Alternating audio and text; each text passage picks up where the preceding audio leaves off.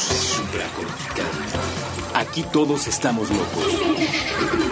Con Rafael López. Fuentes.mx.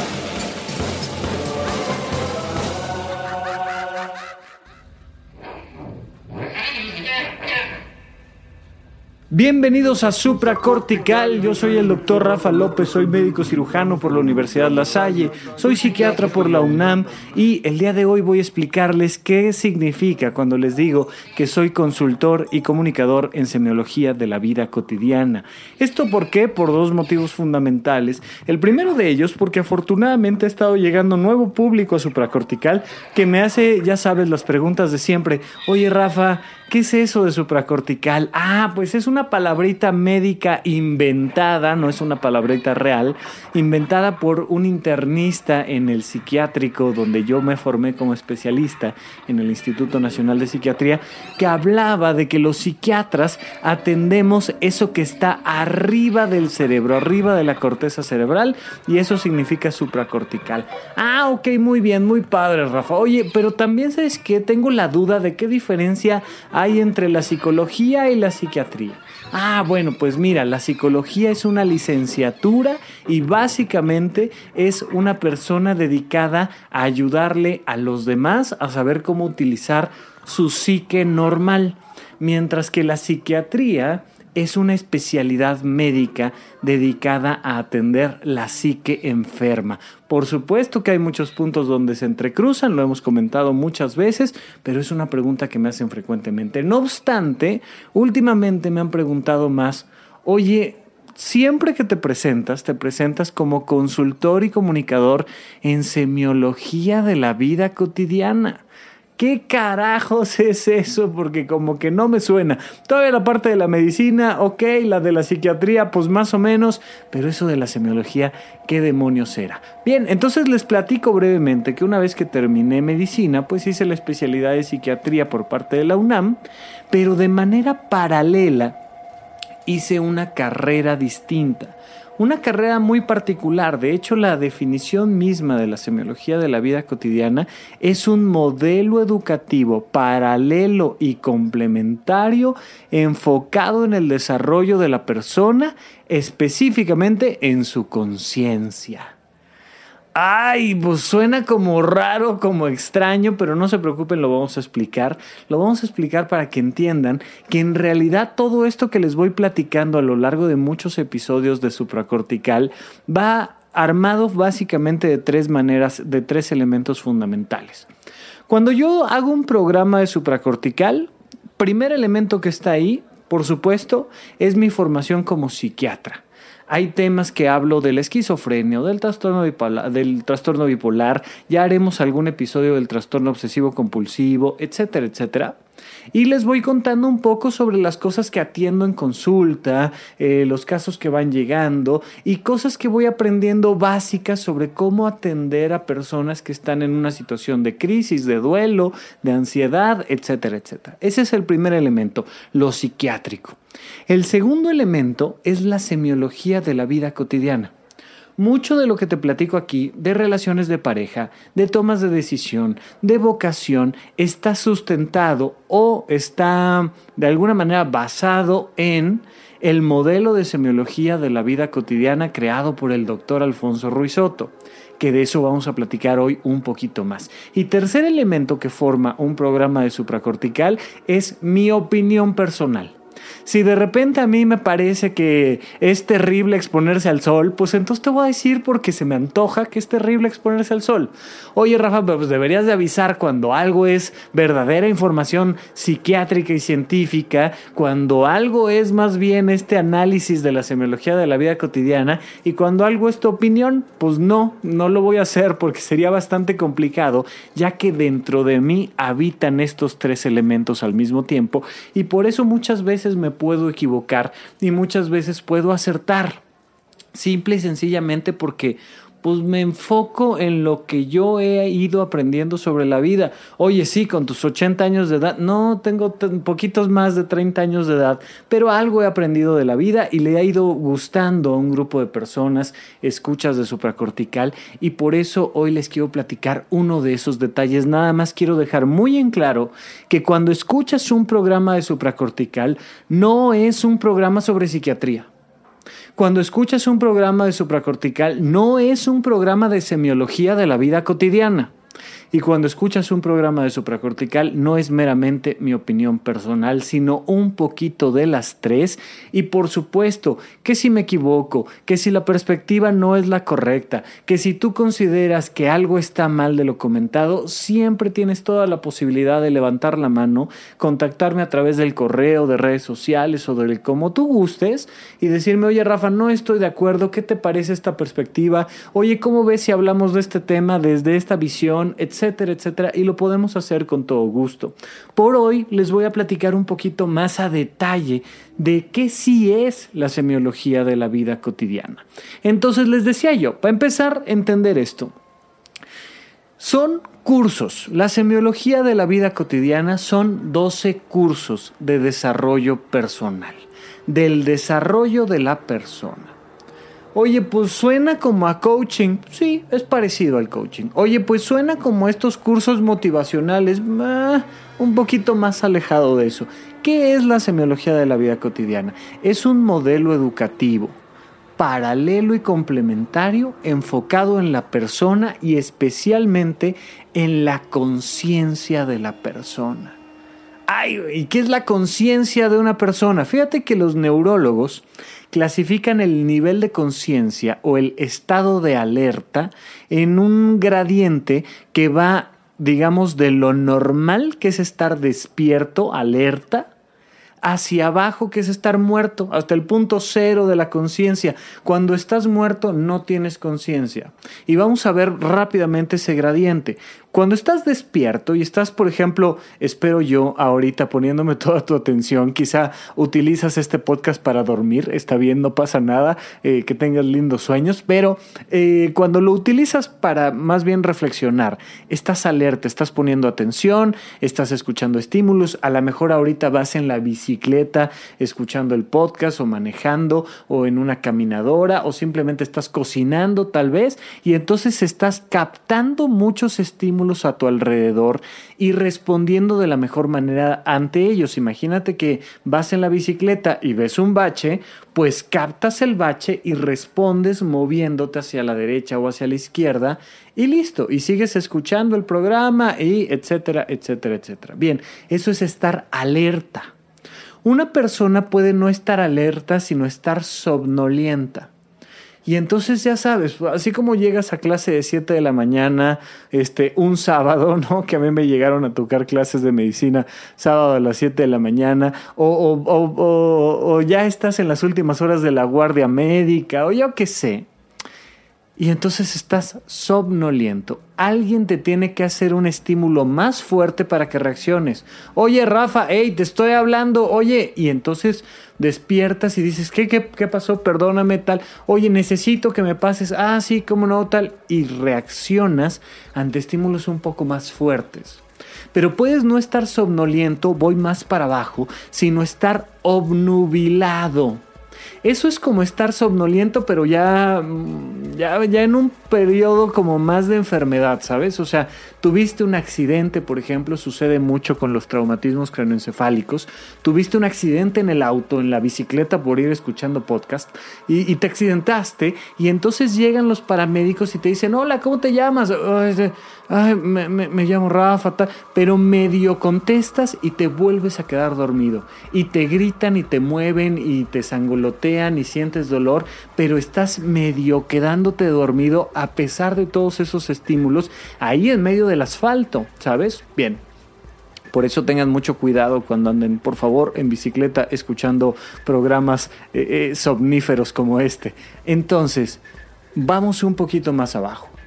Cuando ya no estás subnubilado, sino que estás en coma, entonces alguien puede venir, gritarte, este, hacer sonar una alarma o cosa que hacemos los médicos, hacerte un estímulo doloroso. Los médicos tenemos una serie de técnicas para estimular ciertas partes del cuerpo y entonces sin lastimar a la persona, hacer que sienta dolor.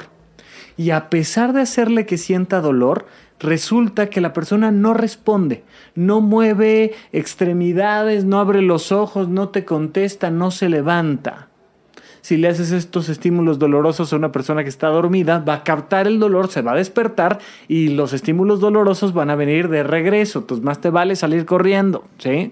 Cuando una persona está en coma, no hay estímulo que lo despierte, pero sigue vivo su cuerpo sigue captando estímulos, captando, por ejemplo, la temperatura de la habitación. Y en esta época que ha estado haciendo muchísimo calor, pues entonces al captar su cuerpo de una persona en coma, eh, la, la temperatura, pues va a empezar a sudar a lo mejor va a tener incluso taquicardia dependiendo de las condiciones, o la persona eh, va, a estar captando oxígeno y va a estar procesando ese oxígeno y va a estar sacando dióxido de carbono, va a seguir alimentándose y a lo mejor el tubo digestivo puede seguir funcionando. Si tú ingresas comida a través de una sonda a una persona en coma, pues dependiendo de las condiciones, pero muy probablemente sus intestinos sigan trabajando y vas a tener la captación de del alimento y vas a tener, por supuesto, también que excretar ese alimento. La persona sigue viva.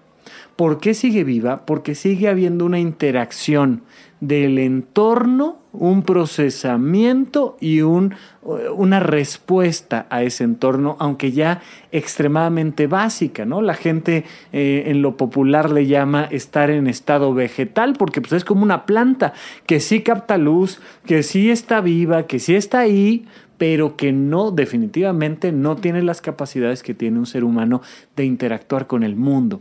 Y entonces ahí vas viendo cómo el nivel de conciencia va bajando hasta el último piso del nivel de conciencia, que es que estés muerto. ¿Qué diferencia hay entre estar vivo y estar muerto? La capacidad de captar, procesar estímulos y dar respuesta a esos estímulos una persona muerta ya no capta ni dolor, pero tampoco capta nutrientes, pero tampoco capta energía, pero tampoco capta nada. Se empieza a volver uno con el entorno y a disolverse en el entorno. Entonces, la persona ya no tiene conciencia. Cuando vamos al revés, cuando vamos elevando el nivel de conciencia hasta el estado de alerta normal, hasta el estado de vigilia normal, nos damos cuenta de que hay personas que tienen un más alto nivel de conciencia que otras, aunque todos estamos ya despiertos.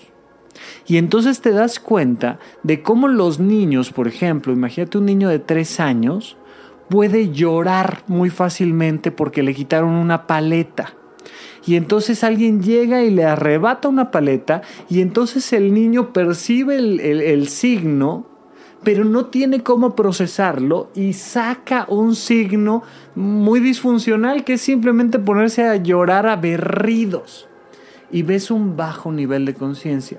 ¿Cómo verías un nivel de conciencia más alto? Imagínate una persona más madura que alguien llegue y le toma una paleta y que pues simplemente comprende que se acaban de llevar su paleta y tiene dos opciones, o no hacer nada, o este, avisarle a un policía o a un superior o a un algo, pero la respuesta va a ser mucho más compleja y probablemente emocionalmente pueda estar mucho más tranquilo porque tiene mayor capacidad de procesar los estímulos que hay en torno. Bien, hay personas que procesan muy bien un divorcio, y otras que procesan terriblemente mal que su pareja llegue cinco minutos tarde a la casa.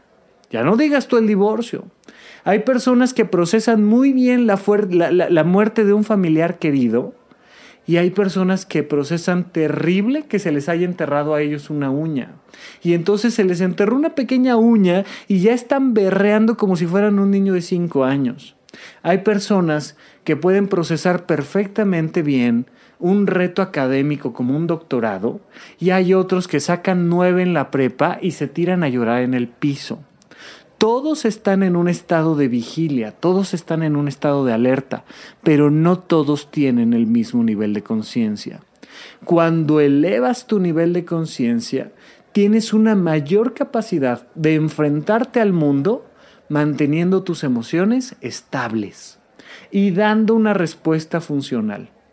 Fíjate entonces, la conciencia capta estímulos, procesa estímulos y da respuesta a esos estímulos. Entonces, a mayor nivel de conciencia, capto más estímulos, tengo una mayor capacidad de ver cosas, de ver cosas como qué. Bueno, por ejemplo, de ver los problemas que afectan a mi matrimonio. Si tengo un bajo nivel de conciencia, ya sabes, estas estas historias que se contaban hace unos 20 años más o menos por las, las, las, abuelitas, ¿no? De, no, no, no, tú tienes para mantener tu matrimonio, tú lo que tienes que hacer es cocinarle a tu marido y atenderlo en la cama muy bien todos los días. Y uno dice, pues este sí, pero ¿y el resto de los elementos? ¿Dónde está el tema de mi vocación, de mi libertad? ¿Dónde están los límites entre la pareja? ¿Dónde están los acuerdos económicos? ¿Dónde está el tema de la polaridad, del amor, del proyecto de vida? ¿Qué pasa con los hijos? ¿Debemos o no de tener hijos? ¿Qué onda con los horarios? ¿Cómo interactuamos considerando que somos actantes biológicos distintos? Hay muchos más elementos dentro de una pareja que simplemente el sexo y la comida, por supuesto. Pero a un nivel de conciencia mucho más bajo vas a creer que es lo único importante en la vida y no lo es. Entonces, conforme tienes un nivel de conciencia más amplio, más alto, pues entonces puedes darte cuenta de que hay diferentes preferencias sexuales, puedes darte cuenta de cómo interactuar con esas preferencias e incluso te puedes dar cuenta de que tú puedes ser, por ejemplo, un heterosexual y de repente tener un estímulo sexual eh, con una persona de tu mismo sexo. Y hay personas que tienen un bajo nivel de conciencia y no saben cómo procesar ese estímulo. Y entonces dicen, puta, pues entonces, ¿qué soy gay o qué onda? Y se conflictúan. Por supuesto que hay personas que saben que su vocación es la arquitectura y se metieron a un gran despacho de arquitectos y de repente se empiezan a frustrar, pero como tienen un bajo nivel de conciencia, no saben si eso significa que ya no les gusta la arquitectura, que ya fracasaron en la vida, no saben qué pasa con su vocación y cómo desarrollarse. La semiología de la vida cotidiana, por tanto, son una serie de cursos, 12 cursos de principios, son 12 cursos introductorios, orientados específicamente a que el público en general eleve su nivel de conciencia, tenga una mayor capacidad de leer signos en su propia vida, una mucho mayor capacidad de procesar en paz, con armonía, esos signos en su vida y tenga una mucho mayor capacidad de dar respuestas funcionales a su entorno. Bien, vamos a un pequeño corte y regresamos con ustedes aquí a Supracortical.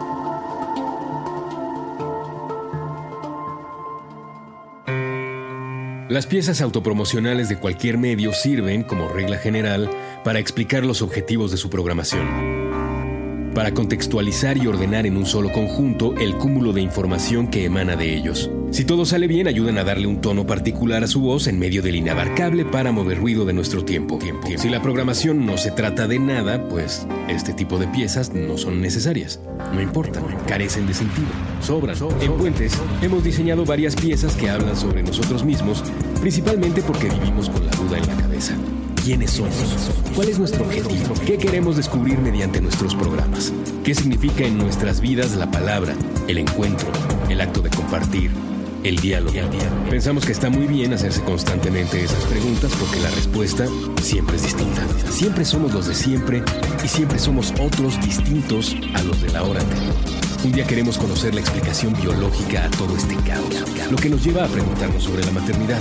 Estamos convencidos de que los derechos, tal como dice la Constitución, no deben someterse a votación. Sabemos que las generaciones futuras nos cuestionarán por el desprecio que mostramos al agua. Pensamos que los objetos de la vida cotidiana funcionan mejor si interviene el diseño. Nos preguntamos quién será el jugador de baloncesto más grandioso de todos los tiempos. Nos metemos a cuartos oscuros en espera de la transformación radical que provocan las películas. Sabemos que la vida es más, más que una lucha que no termina en la tercera caída. Queremos, escuchar, todos los discos del mundo Y así se explica la programación de Puentes, o una versión impermanente de ella. Más de 3.500 horas de preguntas que solo tienen el interés de mutar tan pronto como les sea posible para salir en busca de nuevas interrogantes. Puentes, Puentes. Ahora también disponible en Spotify.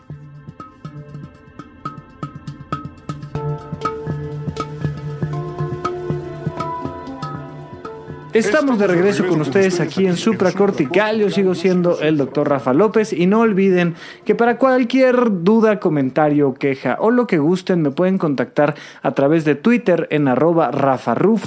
La primera R es con mayúscula y luego doble R en medio. Y también pueden entrar, pueden entrar a mi página web rafalopez.net y hasta abajo viene un botoncito de suscripción para que te llegue información, noticias y uno que otro contenido exclusivo. Les mandé hace unos días eh, un, un, pequeño programa especial que solo le mandé a los suscriptores de Barbie y de esta serie que pueden encontrar en Netflix de, de Toy That Made Us, los juguetes que nos hicieron. Hicieron un episodio especial sobre Barbie y tomamos eso como pretexto para hablar de empoderamiento femenino, para hablar de anorexia, para hablar de libertad, para hablar de economía, para hablar de sociedad y lo platicamos la doctora Nadia Becerril y yo y espero que eh, les haya llegado, por favor, si ya estás suscrito, revisa en tu bandeja de no deseados, a veces como son de alguna manera cadenas, por decirlo de alguna manera, de correos,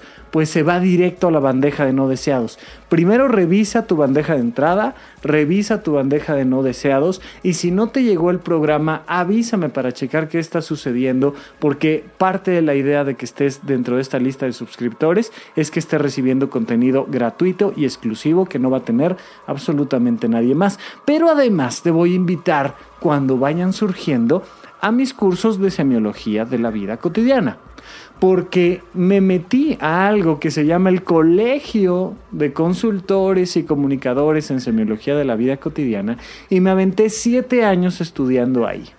En esos siete años me profesionalicé en cómo dar estos 12 cursos de semiología de la vida cotidiana y entonces pues te invito a que te inscribas y los tomes y conozcas tú también los cursos introductorios de semiología de la vida cotidiana.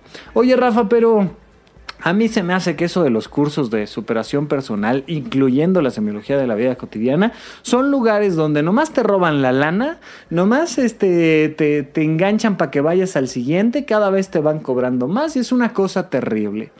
Sí, fíjate que lamentablemente te vas a encontrar con muchísimos, muchísimos cursos de desarrollo personal que uno, tienen una, un nivel teórico y de información muy básico, muy, muy, muy básico. O sea, es pagar un curso para que en un fin de semana te digan, ¿sabes qué? Pues échale ganas. O sea, tú sonríe, tú cree en ti mismo, haz una cartulina y échale ganas. Y suelen ser cursos bastante caros, no tanto el primero.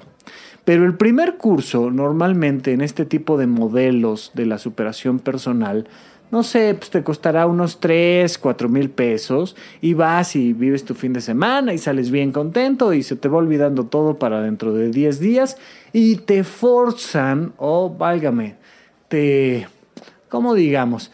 Te, te, recomiendan que para que vengas al siguiente curso y te salga un poquito más barato, pues inscribas a otras 10 personas al curso 1 y entonces a ti te hacen el 50% del curso 2 que ya de por sí te sale más caro que el curso 1. Y ahí te van llevando, te van llevando. Y fíjate que lamentablemente pues eh, es muy común que termines en algún grupo donde te hacen el lavado de cerebro. Ya les platicaré algún día lo que significa a nivel psiquiátrico un lavado de cerebro, pero donde te empiezan a pedir información personal, donde empiezas a caer en una especie de secta, donde etcétera, etcétera. Sí, todas esas cosas, por supuesto, no olviden visitar Wild Wild Country, el, el documental de Netflix sobre Osho y la comuna hippie que hizo en Estados Unidos. Pero sí, efectivamente, es muy común porque la gente está muy necesitada de afecto, comprensión, apoyo, de información sobre sí mismo, de cómo salir adelante, de cómo enfrentar un divorcio, la pérdida de un hijo. Y es muy fácil que te encuentres, uno, con charlatanes y dos, si es gente preparada o no, independientemente, con estructuras que lo único que buscan un poco es sacarte dinero. Y son negocios súper redituables. ¿eh? Déjame decirte que definitivamente el género más vendido de literatura es la superación personal. Y bueno, libritos de quién se ha robado mi queso y cosas por el estilo, bueno, los escribes en cinco minutos y se venden por millones. Es lamentable, es lamentable especialmente para mí que me dedico a estos temas de la superación personal y el desarrollo de la conciencia, porque hace pensar a muchos que esto de la semiología de la vida cotidiana es algo parecido. Punto número uno, no. Puedes ir solamente a un curso y puedes tomar solamente un esquema y trae tal nivel de información ese esquema que con eso puede ser suficiente para ti y decir, ¿sabes qué, Rafa? Yo lo único que quiero, ¿sabes? Me encantó este esquema, lo voy a utilizar en mi vida, muchísimas gracias, no regreso, perfecto, maravilloso, no pasa absolutamente nada. Estos cursos cuestan todos lo mismo y la verdad, ah, en comparación a la competencia, son cursos bastante económicos porque la idea no es volverse millonario de esto, al menos no es mi intención. Sí vivir de esto, sí, alguien tiene que pagar el podcast, alguien tiene que pagar mi formación, alguien tiene que pagar mis consultas médicas porque yo también me enfermo y yo vivo de esto y sí cobro por ello, pero son cursos con muchísima información. Básicamente, el curso número uno es el curso general y es la puerta de entrada a la semiología de la vida cotidiana. Pero estos cursos más que ir como en escalerita, deben de entenderse como en una rueda de bicicleta donde cada uno está en la periferia y todos apuntan hacia el centro. Tú puedes tomar el curso 5 y aprender algo fundamental sobre ti y aplicarlo ese día a tu vida y no haber tomado el 4 a lo mejor. Tú puedes tomar el curso 7 y aprender algo sobre tu vida, algo fundamental que eleve la calidad de tu vida en ese momento. Y no necesariamente tienes que acabar con el 8, el 9, el 10, el 11, el 12, no. Pero sí la recomendación fundamental es toma de principio el curso 1. El curso 1 se titula El conocimiento de sí mismo. Cómo crear la paz interna y la armonía personal. Nada más. Nada más y nada menos. Es un curso fundamental donde se explica de manera esquemática y básica quién sí eres tú y quién no eres tú. Oye, es que los filósofos se han preguntado toda la vida quién soy yo y, es una pregunta sin respuesta. Mm, no, o sea, no necesariamente es una pregunta sin respuesta. Es una pregunta sin respuesta específica. Pero es una, una pregunta con una respuesta general muy clara. ¿Sabes quién no eres tú? No eres tu trabajo y no eres tu jefe y no eres tu cuenta bancaria. ¿Sabes quién no eres tú? No eres tu esposa o tus hijos, no eres tus padres y tus hermanos. ¿Sabes quién no eres tú? No eres el presidente de la República, no eres las votaciones y no eres un partido político. Pero la gente vive pensando que ellos son su partido político. La gente vive pensando que ellos son su equipo de fútbol. La gente vive pensando que ellos son su pareja o sus hijos. La gente vive pensando que ellos son su puesto en un trabajo, que ellos son directores de banco, por ejemplo. Y ahí se equivocan y entonces se meten en un conflicto muy importante, que es que si algo les pasa a sus puestos laborales, sufren. Si algo le pasa a su pareja o a sus hijos, sufren, sufren incontrolablemente hasta que no se solucione ese problema. Si algo le pasa a su partido político y si pierde su candidato, o si algo le pasa a su partido de fútbol, sufren entonces la probabilidad de que sufran todo el tiempo es altísima y nos metemos dentro de esta cultura del sufrimiento. Nos parece la cosa más normal, la cosa más común, la cosa más lógica, que si se cayó mi casa, pues sufro. Oye, pero ¿y si perdió mi partido? También. Oye, pero ¿y si perdió México en el Mundial? Bueno, casi me suicido. Y entonces tenemos un bajo nivel de conciencia que no nos permite enfrentarnos a los puntos de fricción de la vida cotidiana y responder en armonía y en paz. Oye, o sea que me voy a quedar así sentado viendo que el mundo se quema y yo tan tranquilo te vas a quedar tan tranquilo, pero no te vas a quedar sentado.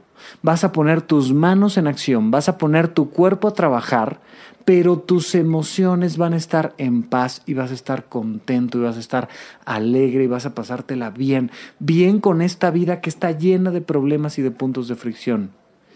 No has vivido un solo año en el que no te hayas enfrentado a un punto de fricción fuerte, ni uno. Ojalá aprendamos a vivir de manera tranquila, en paz y resolviendo los puntos de fricción. Y entonces te enseña básicamente el curso 1, quién si eres tú. Yo lo he resumido a lo largo de supracortical en tres elementos básicos.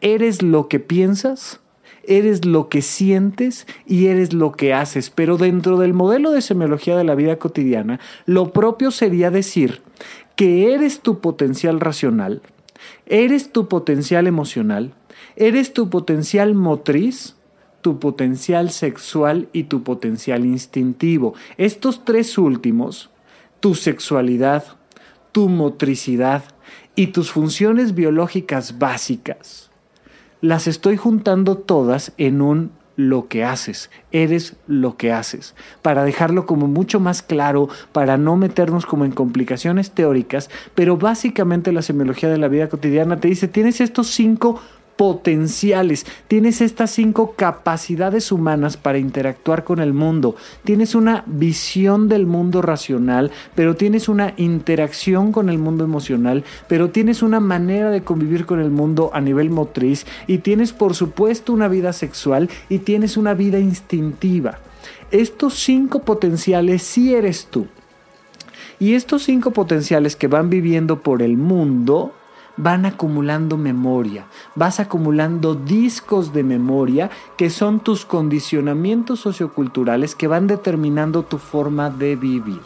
Por supuesto, esto poquito que estoy explicando, lo explico a lo largo de 8 o 10 horas para después pasar a la segunda parte del curso que es, bueno, ahora que ya entiendo quién soy yo y quiénes son mis condicionamientos, ahora tengo que aprender cómo mantenerme en paz ante un punto de fricción. Y eso eh, se explica muy fácil, pero al mismo tiempo requiere entrar en detalles, que es comprender la distancia crítica, comprender que eso que está sucediendo está allá afuera. Mira, tu esposa enojada está allá afuera y acá adentro están tus emociones. Si tú comprendes que tú no eres tu esposa enojada, tú vas a poder en ese momento hacer una pausa en tu vida, una pausa de unos microsegundos y decir, ¿qué puedo pensar al respecto? ¿Qué puedo sentir al respecto? ¿Y qué puedo hacer al respecto? Retomas el control de tu vida y respondes a tu esposa enojada de la mejor manera o respondes ante una deuda de la mejor manera, o respondes ante un fracaso laboral de la mejor manera. Y entonces en vez de terminar tu matrimonio con un portazo, termina la discusión con un beso pero depende de que tú puedas hacer esta distancia crítica. Esto lo explico en total en un proceso de 16 horas por curso. En el curso 1, logrando mantener esta distancia crítica y generando esta paz interna. Vamos a un pequeño corte y voy a regresar a explicar brevemente algunos de los cursos después del curso 1 de semiología para concluir hablándoles de la asociación de semiología de la vida cotidiana. Regresamos en un minutito.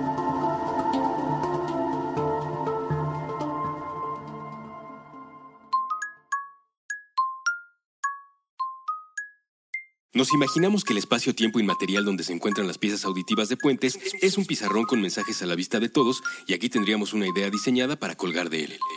Una sola frase, escrita con crayones, sobre una hoja arrancada del cuaderno. Está pegada a la superficie con tachuelas de colores. El texto se encuentra cargado hacia el lado izquierdo. En el resto del papel queda espacio suficiente para dibujar animales, flores, planetas, libros, proyectores de cine, personajes de videojuegos, hojas de cannabis, lagos o instrumentos musicales. La hoja dice, Oigan, ¿y si hacemos de este mundo un lugar más buena onda?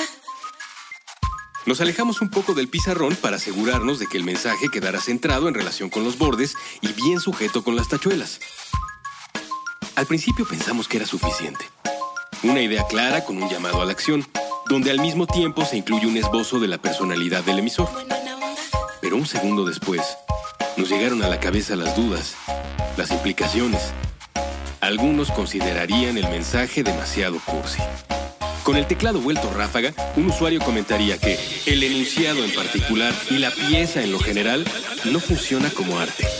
Otros nos dirían que en el contexto de injusticia, desigualdad, discriminación y muerte que vivimos, un pensamiento así transmitido por un medio discreto termina diluido y sin servir para mucho.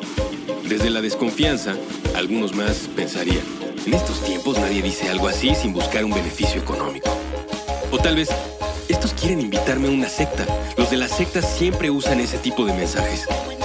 Un montón de gente, por ridículo que parezca, no querría que el mundo fuera un lugar más buena onda para todos porque se terminarían sus privilegios. Nos quedamos mirando al pizarrón. Tomamos un poco de distancia para mirar los obstáculos. Y justamente todas esas dificultades hacían que valiera la pena preguntarlo en voz alta tantas veces como fuera necesario desde esta minúscula partícula de la gran conversación humana. Así que dejamos esa hoja sobre el pizarrón con sus tachuelas de colores y sus trazos hechos con crayola. Cualquiera que pase por aquí puede leerlo. Oigan, ¿y si hacemos de este mundo un lugar más buena onda? Fuentes. Una partícula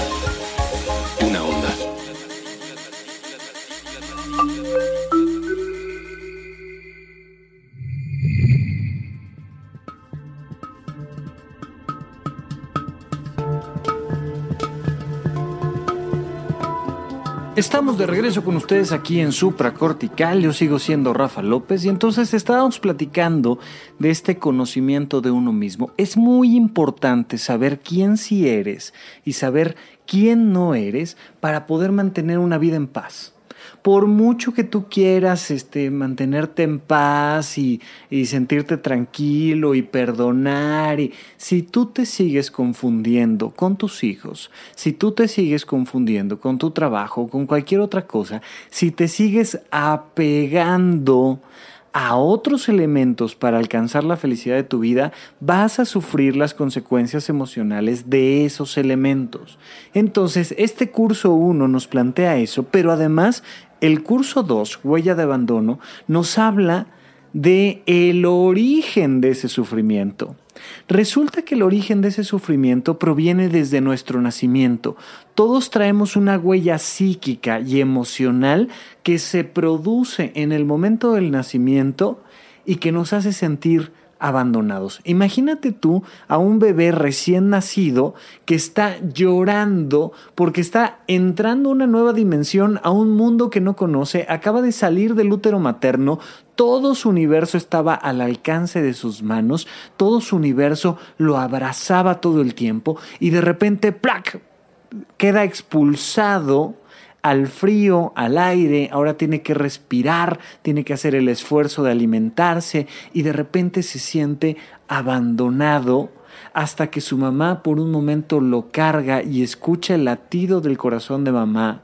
Pero en unos minutos después va a volver a ser desprendido, va a, dejar, va, va a ser dejado en una cuna y vamos viviendo una serie de abandonos durante la infancia tremendos.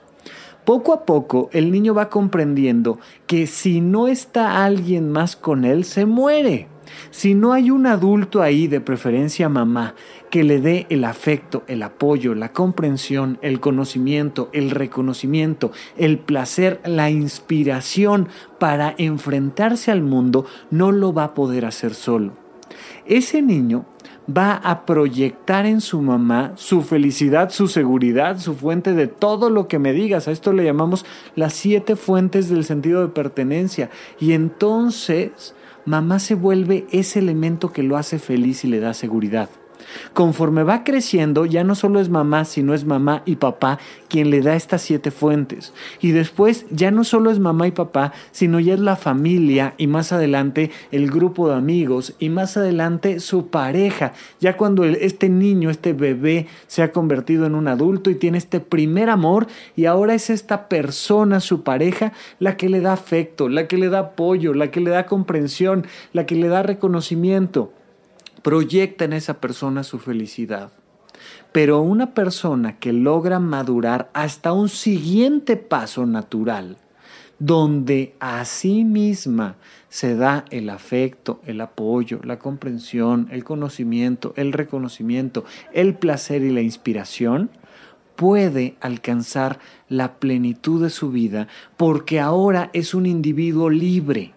Imagínate tú a este hombre de 40 años que todavía necesita la aprobación de mamá Imagínate tú a este hombre de 50 años que todavía está sometido a su pareja porque resulta que si su pareja no lo protege o no lo quiere o no lo algo, sufre y se angustia. Y entonces con que su pareja se enoje y le haga un berrinche, la otra persona sufre y empieza a temblar porque no ha resuelto su huella de abandono. Y este curso 2 aborda todo ese proceso. Después tenemos el curso de heptagrama, que es el último que escucharon que estuve promocionando, donde hablamos de las siete tipologías humanas, de los siete tipos de persona que hay desde nacimiento, no lo que aprendemos a convertirnos en la vida. Pues muchas veces aprendemos a ser enojones, o aprendemos a, a ser rápidos, a ser proactivos, a ser positivos, pero traemos una personalidad de fondo, traemos un tipo de persona dentro de nosotros y hay que aprender a conocerla para sacar lo mejor de ello y para dar, eh, lograr crear esta empatía con todos los demás. Más adelante, y ya no voy a irme curso por curso porque si no me tardaría aquí demasiado, pues vamos encontrando un curso sobre sexualidad, un curso sobre soltería, pareja y familia y cómo esto más que más que una, más que buena suerte de encontrarte una pareja con quien tener hijos, es una vocación. Hay que saber si tenemos o no la vocación de padres, la vocación de pareja.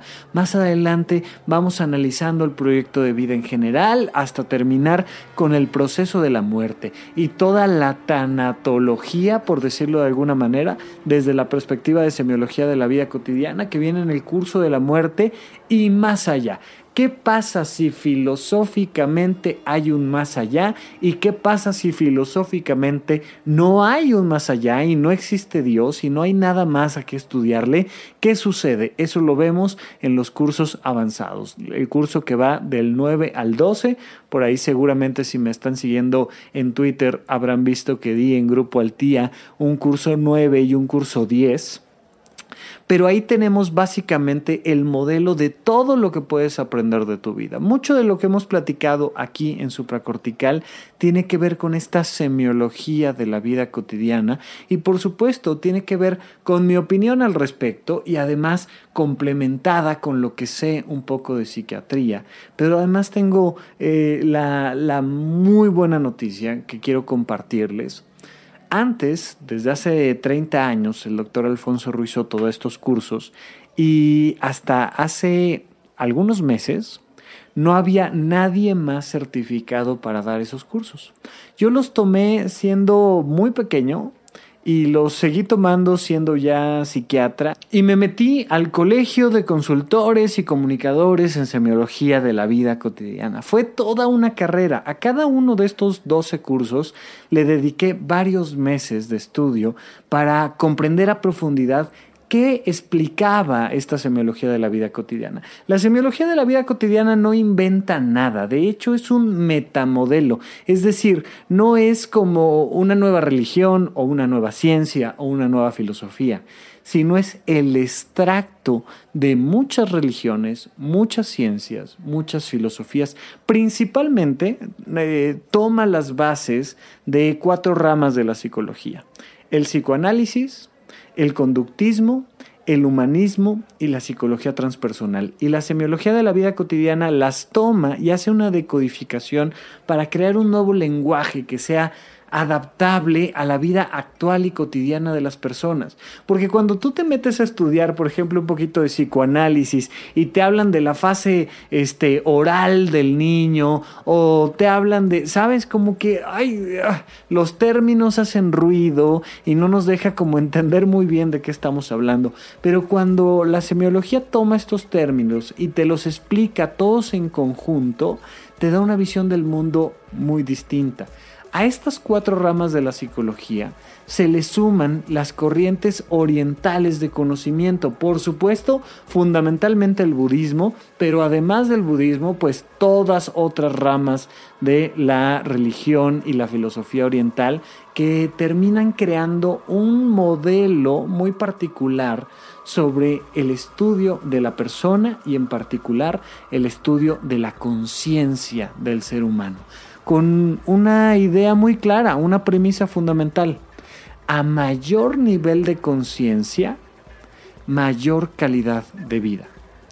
Si tú, por ejemplo, te conviertes en un médico, tienes un mayor nivel de conciencia. Tienes un mayor nivel de conciencia sobre enfermedades y tienes un mayor nivel de conciencia sobre tratamientos y tienes un mayor nivel de conciencia sobre riesgos es más fácil que como médico identifiques riesgos para tu salud.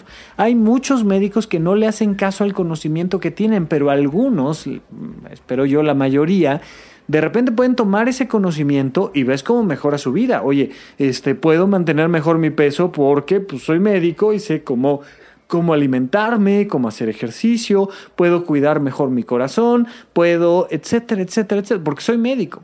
Un financiero una persona que se dedica, no sé, es un contador, eh, un especialista en fiscal, pues de repente puede tener una salud financiera mucho mayor que una persona de a pie porque tiene un mayor nivel de conciencia financiera, conoce más sobre su vida.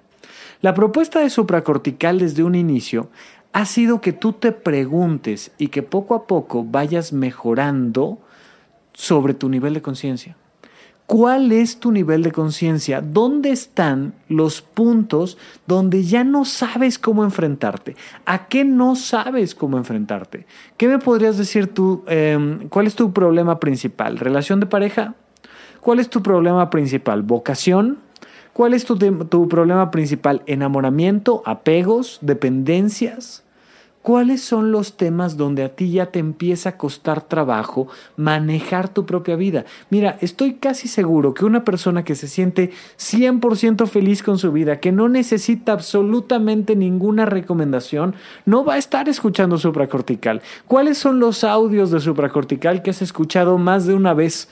Porque a lo mejor eres de los escuchas que pues va escuchando un episodio cada viernes y listo, y con eso tiene más que suficiente. No, yo te pregunto, si te has regresado algún tema, si has vuelto a escuchar un audio, ¿a cuál fue?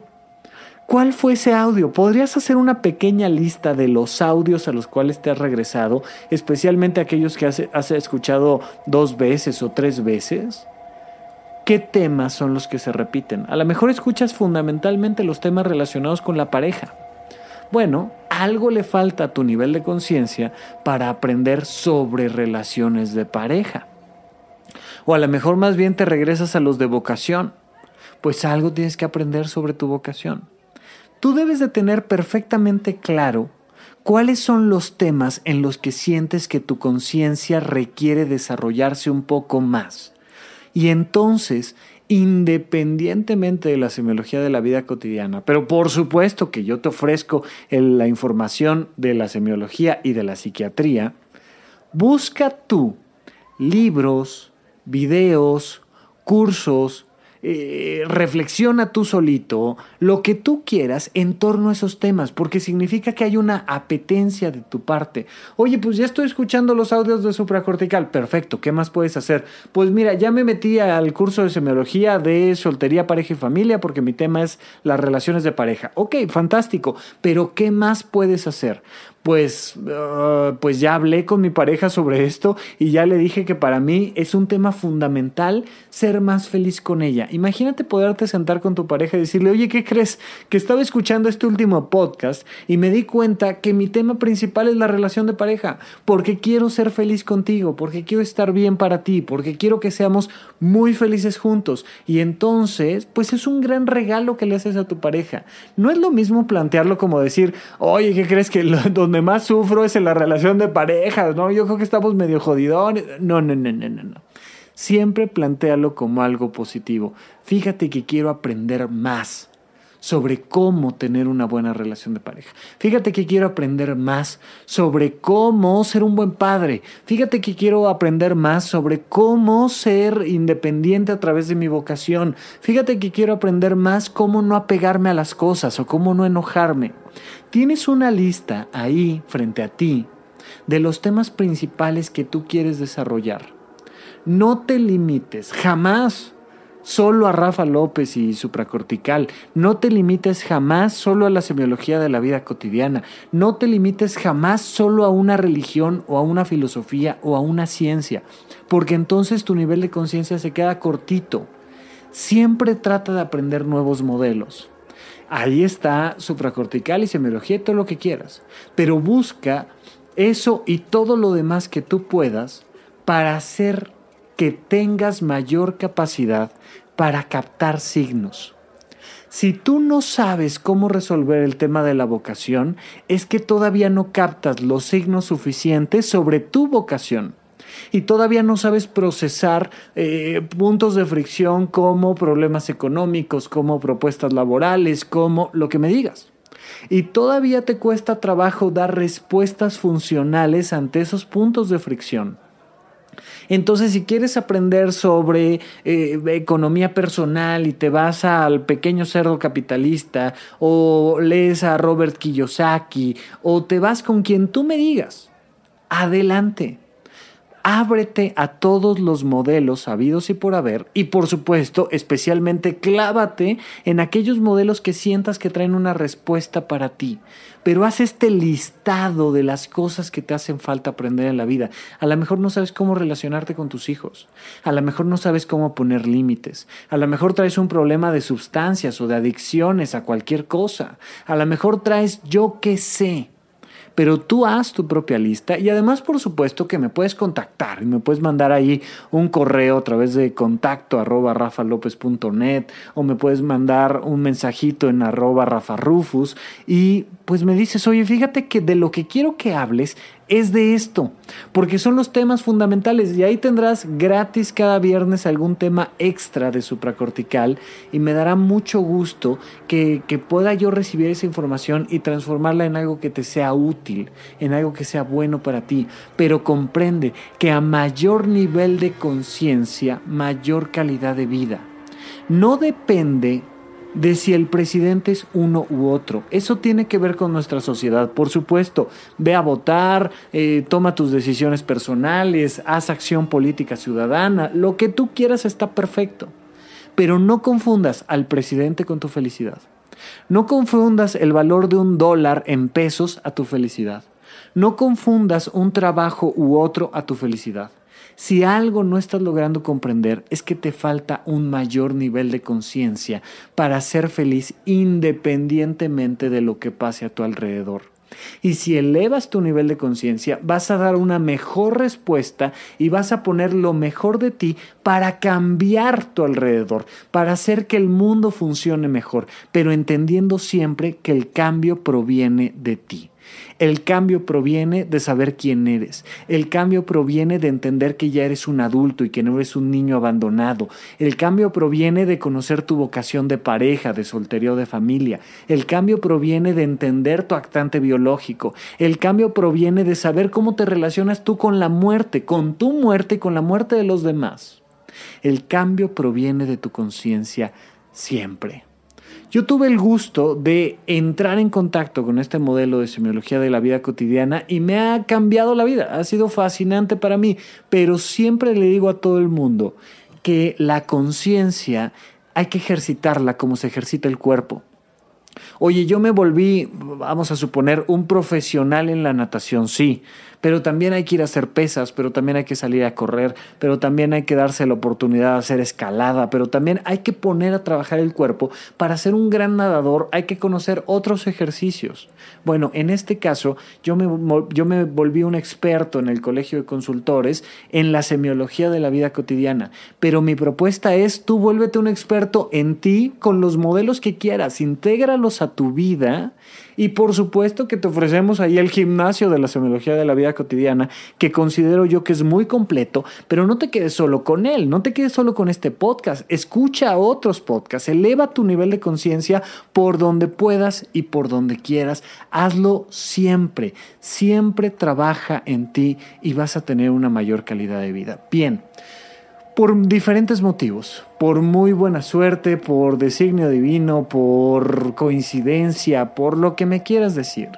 Pero la gran noticia personal que acaba de suceder y que agradezco en el alma que haya sucedido y además la quiero compartir contigo, es que me nombraron el presidente de la Asociación de Semiología de la Vida Cotidiana, es decir, me toca a mí hacer que todos los egresados del Colegio de Consultores se desarrollen en su vocación y compartan este, este modelo que a nosotros nos ha fascinado.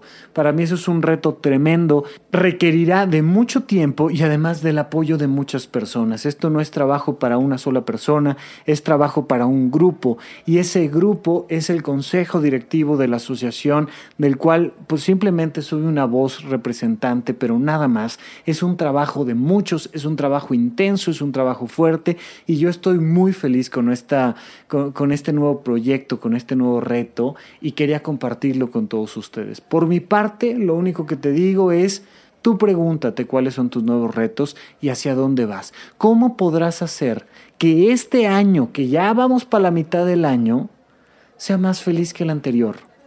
No que tenga menos problemas, no creo que este año sea de menos problemas que el anterior y no creo que el próximo tenga menos problemas que el anterior. No estoy hablando de problemas te estoy preguntando cómo podrás hacer que este año sea mejor que el anterior. Haz todo lo necesario para vivir en paz y para vivir en armonía. Hasta aquí nuestro episodio del día de hoy. Muchísimas gracias a todos por acompañarme y hasta la próxima. Hasta la próxima.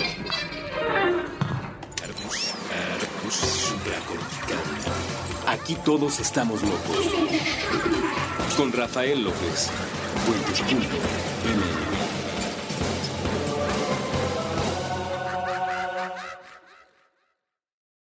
En Sherwin Williams somos tu compa, tu pana, tu socio, pero sobre todo somos tu aliado, con más de 6.000 representantes para atenderte en tu idioma y beneficios para contratistas que encontrarás en aliadopro.com. En Sherwin Williams somos el aliado del PRO.